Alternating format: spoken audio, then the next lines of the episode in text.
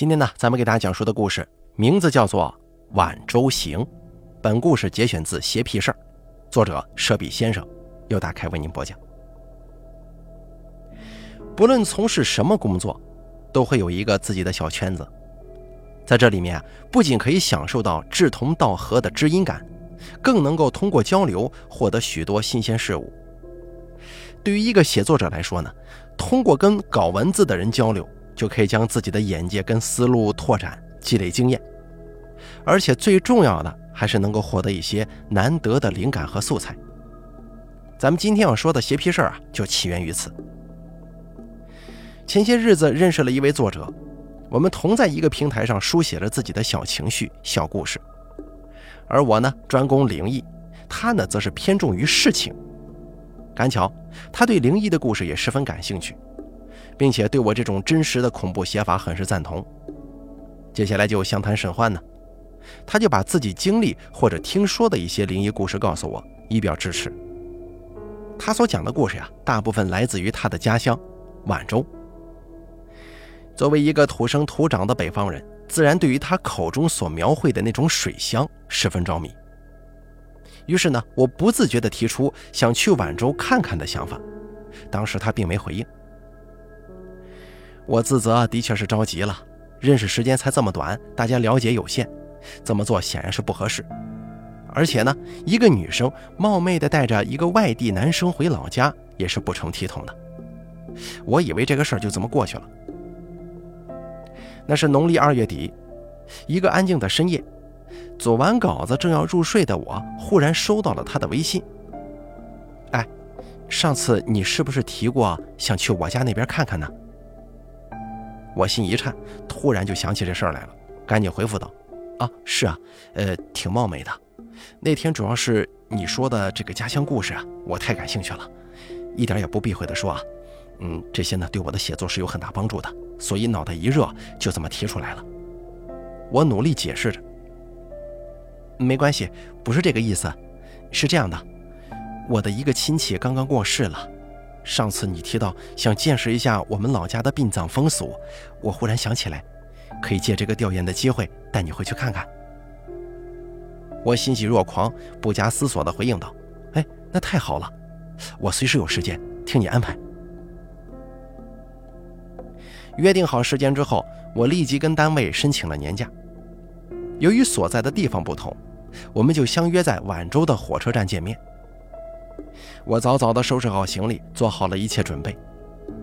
临行之前，我妈表示不放心，非让我带上很久没带的观音。那是我一开始写稿的时候，我妈专门买给我的。我只带了一段时间，因为我的目的就是要经历和体验更多的邪僻事儿。这么一带，万一都避开了，岂不是前功尽弃吗？绿皮火车悠悠荡荡地沿着铁轨前行。车厢里时而嘈杂，时而安静。抱孩子的妇女跟外出务工人员脸上写满了朴实，浓浓的泡面气味飘满了车厢的边边角角。我肚子里揣满了激动，一点也吃不下去。十多个小时的车程，我只喝了三瓶矿泉水。下午五点多钟，我所在的列车稳稳地停在了宛州车站。我提着行李下了车，在一片忙碌的人群当中看到了他的身影，跟想象中差不太多。脖子上的观音总是不舒服的，加上背包背带的挤压，十分硌得慌。出站口的一段路上，两个人相顾无言，场面难免有些尴尬。之前毕竟只是通过手机联络，我赶紧找了个话题，说道：“呃，那个，咱们怎么过去啊？”是这样的，我们家住在乡下，离这边还有几十里地的距离。咱们呢，得先去晚州东汽车站，乘坐城乡专线巴士。我若有所思，怎么样？是不是挺折腾的？哦，没有，我这个人喜欢体验各种生活。说着说着，我的肚子由于长时间的饥饿发出了不小的声音，我们都笑了。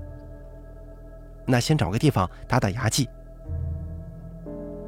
打车到东站买票乘车，我基本就处于等着就好的状态。姑娘是忙前忙后，服务周到得体。一辆略显破旧的中型巴士驶进站，我耳朵里灌满了一个字也听不懂的本地话，机械性的随着他迷迷糊糊的上了车。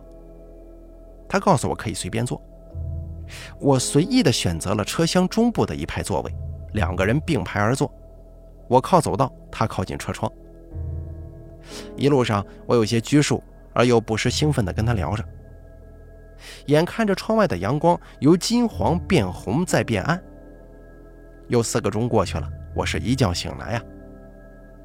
他淡淡的笑了：“你醒的可真是时候，准备下车了。”于是乎，我就跟着他稀里糊涂的下了车。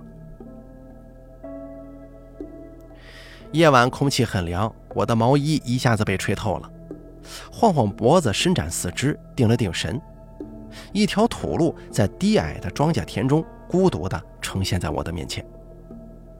大路边的排灯豆芽菜一般的发着疲倦无力的光，照不到远处的路。弯月细长，微光与路灯相互呼应，简直是有点凄惨呢。视线穷尽处就成了一片漆黑，星点的火光从几户农家发出来。一直住在城市当中的我有些懵啊。竟然有如此漆黑的夜晚，而且印象当中的水乡、青马白墙，跟眼前的凄冷景象也是格格不入的。就是这儿了吗？我忍不住问。他轻轻地点了点头，没说话，径直走向那条乡间土路。我赶紧跟上去。行李箱的小轮子与地面碰撞，发出咯咯的刺响。他回过头，轻声对我说：“提起来。”我看着他小心而又严肃的样子，在回想之前交流时的俏皮感，心一下子就紧张了，只得默默地提起箱子，跟在他后头。进村了，我用一双完全适应黑暗的眼睛来回扫视着周围的住户，房子呢都围在各自圈起的院子里，横七竖八。这个地方不同于北方的井然有序，倒也添了几分随意感。院墙用篱笆围着。每一户正门进口处都放着一个石砌的水缸，里面存着水。我本想喊住他询问的，可是呢，他脚步如飞，目不斜视地向前走。路上经过一户人家，篱笆周围、院墙之上都扯了白布。我想啊，这可能就是他的亲戚去世的那一户了。一座院子门前，我随他停住了脚步。我知道这就是他家，却也不敢动。只是默默地等待着他下一步的提示。院子里，最靠近院门的那座房门突然无声地开了，有两个人从屋里走了出来。我本以为是出来迎接我的，就赶紧动身上前，可谁知啊，却被他一把给拽住了。之前微信里我让你准备好的一块钱硬币，你准备了吗？我赶紧从口袋里掏出早就备好的一块钱硬币，拿在手中。投进去，他压低声音对我说：“我一顿，刚想张口问是怎么回事，但是瞬间又打住了，心想入乡随俗吧。”院子里两个人立在一片漆黑之中，僵尸一般的动也不动，似乎在密切注视着我们这边的情况。我赶紧拿起硬币，对石砌的水缸投进去，咕噜一下冒了个水泡，钻到水缸底部去了。他扬起嘴角，有些高兴地打开了篱笆院门，招手示意我跟他走。我是一头雾水啊，赶紧跟进去。院子里黑影中的两个人慢慢地动了起来，缓缓地朝我走近。我看清楚了，那是一对中年夫妇，我断定应该是姑娘的父母。他的父亲率先走过来，伸着手，意思是要帮我提行李。我赶紧摇了摇手，表示不用。并且点头微笑致谢。从院子进到屋内，我心跳不断的加快，心中的不安越来越浓。为什么呢？因为这个村子实在是太安静了，狗叫声也没听见，而且在这个时间，他的父母没说一句话。走进屋里，一股凉凉的感觉扑面而来，伴随着乡村那种专属的气味，我还真有些不太适应呢。木质结构的房屋实在是太高了，屋顶距离地面足有五六米，大棒搭成的横梁清晰可见，房屋四周的院墙上没有窗户，只在房顶上有一个透气窗。房梁是很宽的，与房顶之间少说还得隔着一米的距离。房间里光线昏暗，黄色的吊灯衬着死气沉沉的静谧，再加上高高的屋顶，整个环境使人感到压抑无比呀。我与他家人寒暄几句，他们操着十分不标准的普通话问我一些常规的问题，有不懂的地方我就求助似的看他一眼，他就给我翻译一下。其实此刻的我满肚子都是疑问：为什么没人说话呀？为什么没有人点灯呢？为什么进门之前要往水缸里扔硬币呢？这才是我真正想了解的事儿。但是苦于礼貌，只得先忍着呀。一番客套过后，这一家三口齐刷刷的送我去偏房睡觉。我本想说不用，让姑娘送我就好，但是转念一想，这样更不合适啊，就由他们去了。走出正房，沿着院子向后，到一处偏房这儿了。推开木门，一股许久没人居住的味道带着潮气弥漫开来。打开电灯，我看着那张堆满杂物的床。他母亲不好意思了，赶紧上前收拾，把衣物、纸箱、塑料袋一干东西移动到旁边的老式木桌上，腾出了一个人的地儿。我赶紧说：“哎，行了，足够了，足够了。”把他们送走的时候，我悄悄地拉了一下姑娘的衣角，并看了她一眼。她瞬间明白了，对我微微点头，又指了指她父母的方向，意思是她先出去，回头再说。我把行李放好，又简单的收拾了一下床铺。不一会儿，门就被推开了，姑娘又回来了。一进门，我赶紧问道：“我有好多事情想问你啊，有点着急，我怕明天给忘了。”他笑了笑，轻声说：“我知道，你问吧。呃，为什么进院子之前要扔那个硬币呢？我就知道你肯定会好奇这个。”除此之外，你还想问为什么没人说话、没人点灯，是吗？听了他的话，我吃惊地瞪大双眼。呃啊，没错。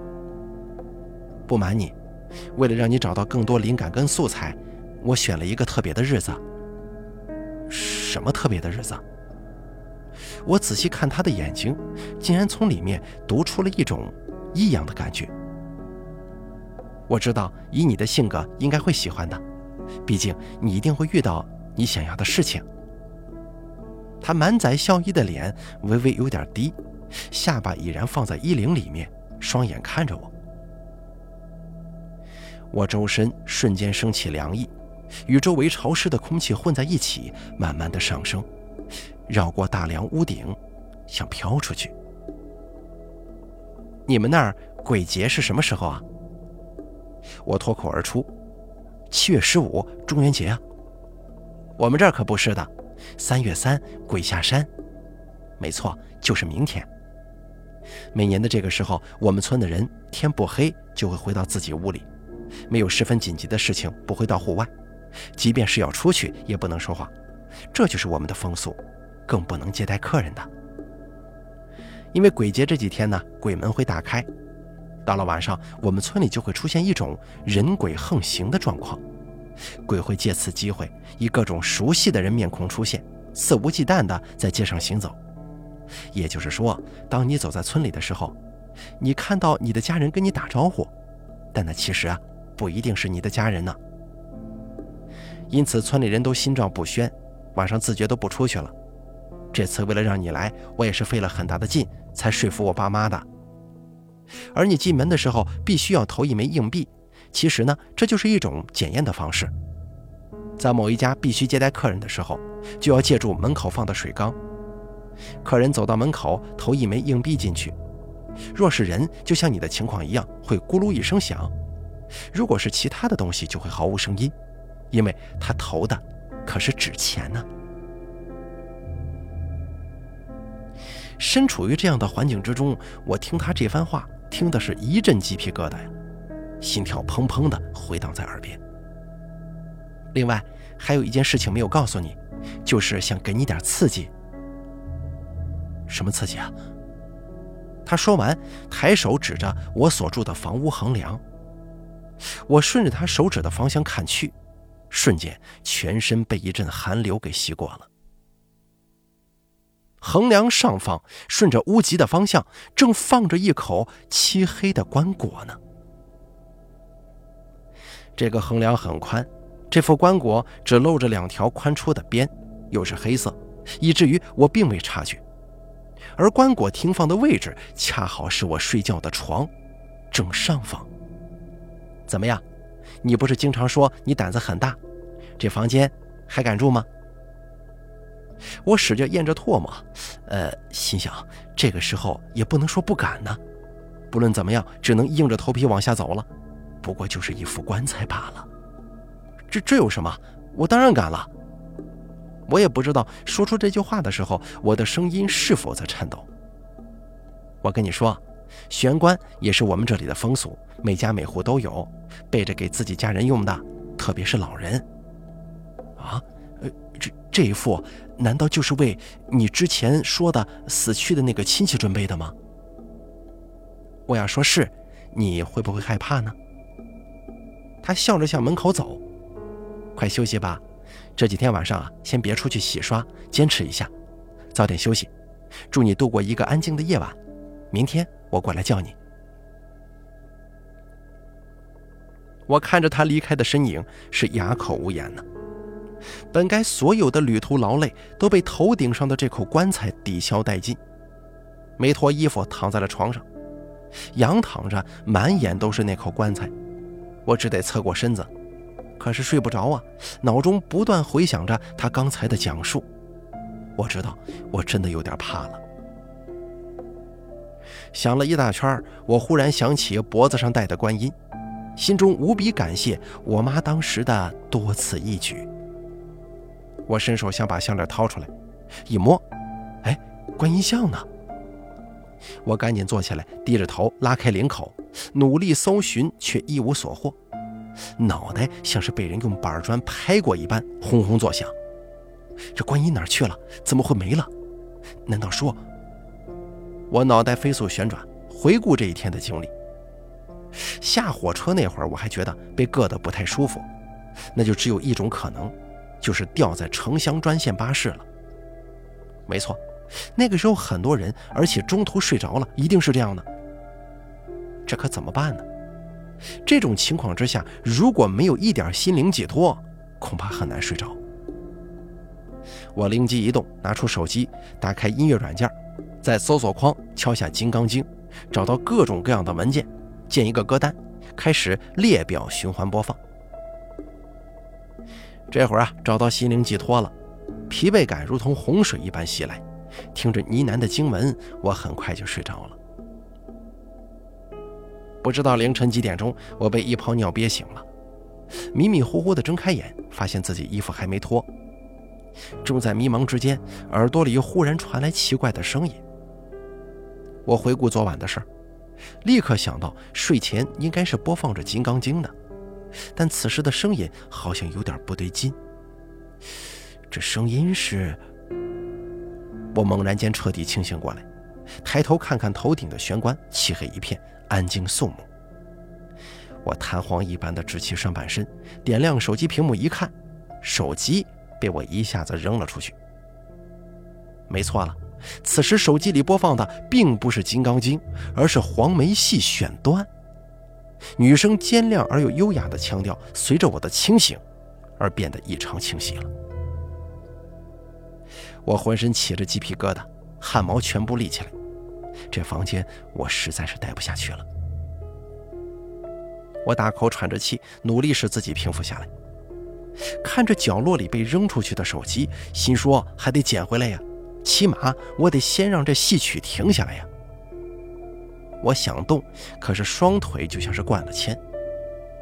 我知道这并非全部源自于昨日的劳累，更重要的是，我真的被吓到腿软。鼓足勇气，我双手撑着床铺站起来，迈开第一步就感觉好点了。再迈一步，欠身蹲下，刚好把手机取回来。翻个个，颤颤巍巍地按下停止播放按钮。随着周围安静的恢复，我长长的舒了口气。环顾四周，我心中开始后悔呀，我为什么要来呢？果然不作死就不会死，这样怎么持续下去？我还没见到葬礼，仅仅一个棺材就把我吓坏了，平日里的胆量都上哪儿去了？我开始暗暗的恨自己。冷静下来之后，我就开始琢磨，要不找个理由明天回去得了。但这也未免有些可惜。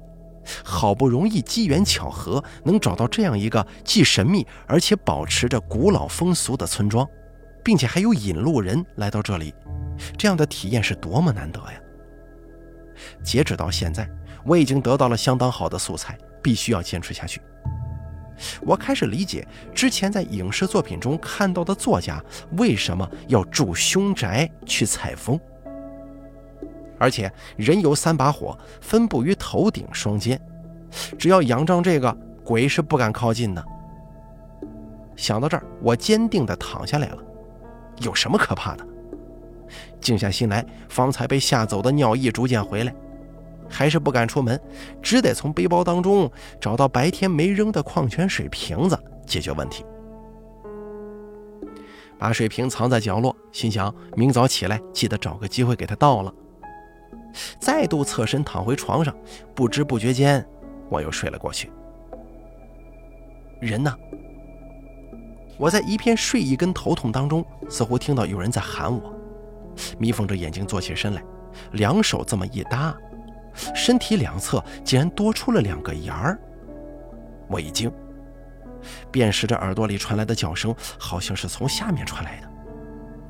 下面，眼儿。我猛地反应过来，没错了，我此时此刻正处在房梁的棺材之中啊！我惊恐地探着身子往下看，姑娘似乎也听到了上面有动静，正抬着头。你，你这也太大胆了吧！不过你你是怎么上去的？我一脸惊恐，完全不知道该如何回答。你能先把我弄下去吗？我吃力地吐出几个字，全身已经僵硬无比，不敢动弹。两只手向上翘着，努力使自己身体每一寸都远离这口黑棺。姑娘转身跑出房屋去找梯子了。我的目光顺着他跑出去的身影，看到此时房门外还是一片黑，天还没亮。棺材空空的，黑色漆板很硬，硌得我屁股生疼，翘着的双臂也开始发酸。我害怕棺材下落，只得慢慢起身。还生怕脑袋撞到房顶，弓着身，抬脚迈出棺材，手死命地把住横梁，小心地往下探，直到一只脚踩住梯子，才扎实地往下挪动身体。来到地面的一瞬间，我直接瘫软在地了。你、你们这儿好邪性啊！这、这、这、这怎么会呀？我一个字一个字地往外蹦。怎么样，是不是没白来呀？姑娘看着瘫软的我，开着玩笑说：“行了，没事儿。我从小遇到过很多这样的情况，放心吧。既然敢让你过来，肯定不会让你出事儿。走吧，赶紧的，葬礼马上要开始了。”我的大脑已经不再转动，完全遵循着他的指示，机械性的行动。整理衣服，穿好鞋，跟着他的引导出门洗刷，出院门，来到村里。这期间呢，一干青壮年簇拥着来到我住的房间，梁上站人，搓麻绳打上特殊的结扣，拴住棺材，两个人徐徐下放，下面有人接。等黑棺材平稳落地，大家伙一起使劲把棺材抬了出去。整个过程没有人说话。惨白的月亮还挂在中天，凉风吹着僵尸一般的我漫步前行。一路上，我留意到家家户户都开了院门，每个门口都立着人。我稍稍有些清醒，用小的不能再小的声音问他：“怎么都在门口啊？”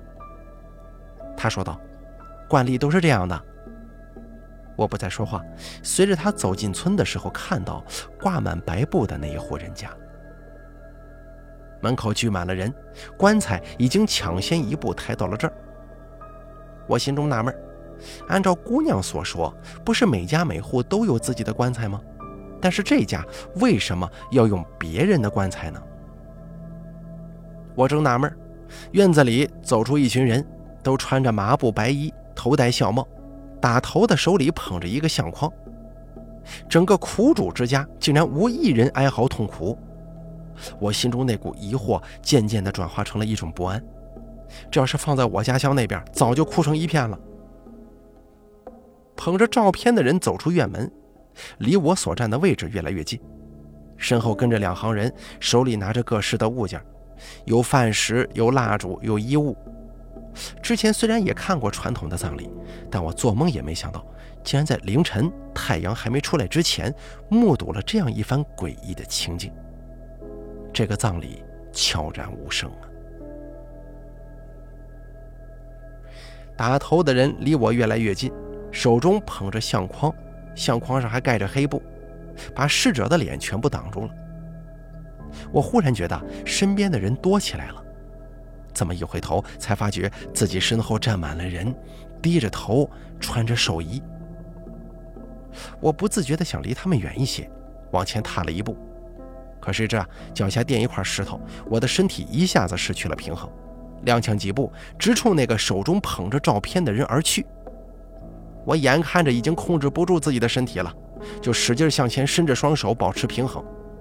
可是最担心的事儿还是发生了，我与手中捧着照片的那个人撞一块儿了，他手中的相框把得紧，黑布却被我蹭下来了。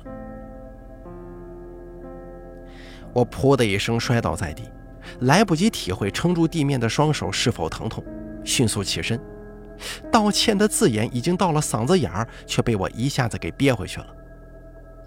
我愣住了，就在刚才黑布扯掉的一瞬间，我眼睛的斜光分明看到了逝者的头像。我回转身子，睁大眼睛看向那个人手中的相框，脑袋像是被重击一般。身上的每一寸肌肤，以至于头皮发根都起了鸡皮疙瘩。相框中的人不是别人，正是邀请我来这里，一路给我指引的那个姑娘。我脑中开始嗡嗡作响，从车站到村中，我们俩相处的一幕又一幕，飞驰而过。这怎么可能呢？一直与我相处引路的，竟然是鬼。他说过的话，他的形象浮现在我的眼前。他说过：“村中人鬼不分，投进去。”以及那一句“祝你度过一个安静的夜晚。”对呀，没错。昨天晚上为什么他让我投个硬币，他自己却没有投？因为按照村中的习俗是，他也要证明才对呀。而且昨晚在屋里，只有我在跟他的父母交流。他们之间也的的确确没直接说过一句话。可是既然他死了，为什么是另外一家扯着白布呢？你在想什么呢？快回来！他愤怒的一把把我从殡葬队伍当中扯了回来。你你，我颤抖着指着他，话到嘴边却怎么也说不出来。他的脸已然变成了惨白色。嘴唇上像是涂了鲜红鲜红的唇彩，身上的衣服成了花绿的寿衣。我略一迟疑，向着来时的方向撒腿就跑。一路上，家家户户门口立着人，一动不动，他们都低着头，如同僵尸一般。我也顾不上细看，只是摆着两条腿，拼上吃奶的劲儿，一路狂奔。天已经蒙蒙亮了。一进昨晚居住的院门，我就看到水井边立着一个人在打水。从身形，我断定那是他的父亲。仿佛看到救命稻草一般，我径直冲了上去，双手使劲捏住他的双臂外侧，问道：“你女儿死了，为什么不告诉我呀？昨天晚上你不知道吗？”顾不上那么多了，我大声地朝他吼。他满脸疑惑地看着我，嘴里喃喃地说：“我没有闺女啊。”什么？我一下子懵了，一时之间不知道该如何接话。那那个谁呀？不不是你女儿吗？我说出了她的名字。你说的是村东那家的姑娘吧？那不是我的女儿。他拿手指着我刚才跑过来的方向，那是我侄女，前天死的，早出殡了。我明显感觉到自己的嘴唇在剧烈的抽搐。回想刚才葬礼上看到的人，每一户门口站的人都耷拉着脑袋，这明显是个假象啊！我刚才看到的都是鬼。来不及思考解释，我赶紧回到自己的房屋，洗面奶、牙刷统统不要了，拉上行李箱的拉链就走。心想天马上就亮了，我得赶紧离开才行。来不及告别，我拿着行李箱冲出院门。就在我刚刚跑出来的时候，明明看到旁边的篱笆墙上扯了白布，经过的青瓦房也挂着白帆，院门口堆满了人，打头的手中拿个相框，上头盖着黑布，这是怎么回事？坏了，我跑不出去了！我的心开始剧烈跳动，喉咙不停地咽着口水。环视四周，身边忙活葬礼的人越来越多。每个低着头的人走进我身边，都会猛然抬起头，而每一个人的脸在此时此刻都变成了他的模样。苍白的脸上挂起微笑，对着我说：“你不是很想来看看吗？”我蜷缩着倒退到墙角，用行李箱死死地顶在自己的身前，浑身不停打哆嗦，嘴里还念叨：“别过来，别过来！”但身边的人却越聚越多，把我死死围住。千钧一发之际，忽然行李箱一侧有一个凉凉的东西碰到了我的脸，我顺手一摸，没错了，正是我妈给我的观音。断掉的连线竟然幸运地挂在了行李箱上，我一把抓住，拿在手里，使劲向着身边的鬼伸过去，嘴里喊着“散开，散开”，身体慢慢的开始直立起来。那群鬼向后退着，我也顾不上拿行李，冲着他们闪出的一条空隙，一溜烟冲了出去，手里举着小巧的观音像，向着认定的村口大致方向没命的奔跑。庄稼、水塘，那条进村的土路出现在眼前，太阳像是冲破了重重磨难一般，最终战胜黑暗，升上了东方，天亮了。我抬起头，喘着粗气，费力地伸出手，想去抚摸那第一道阳光。就在我的手指将要与阳光触碰的一瞬间，我眼前一片漆黑。我彻底慌了，不知道发生了什么，只觉得身体被束缚住一般，一晃动，竟然碰得周围砰砰作响。没错了，此刻的我又回到了房梁上那口漆黑的棺材里。忽然之间，又听到棺材外有人说话：“时辰到了，起棺，走。”任凭我如何使劲用手拍打棺材板，撕心裂肺的用喉咙呼喊，也没有人理我。我挣扎着、呼喊着，从睡梦当中清醒过来，坐起身，眼前是一道蓝色的亮光，我知道那是我的电脑屏幕。惊魂未定之下，我环视四周。没错，我还在我的房间里，我还坐在我的电脑前。刚才的所有一切，都是梦。我下意识地抓了抓脖子上的观音像，没想到竟然被我一下子抓下来了，连线断了。我心中一阵不安。可忽然，桌上的手机屏幕亮了，显示来了一条短信。我下意识地拿起来一看，是那个来自晚州的女孩。她说：“上次你是不是提过想去我们家那边看看呢？”好了，咱们本期的邪皮事儿系列之《晚州行》就说到这儿了。作者舍笔先生由大凯为您播讲。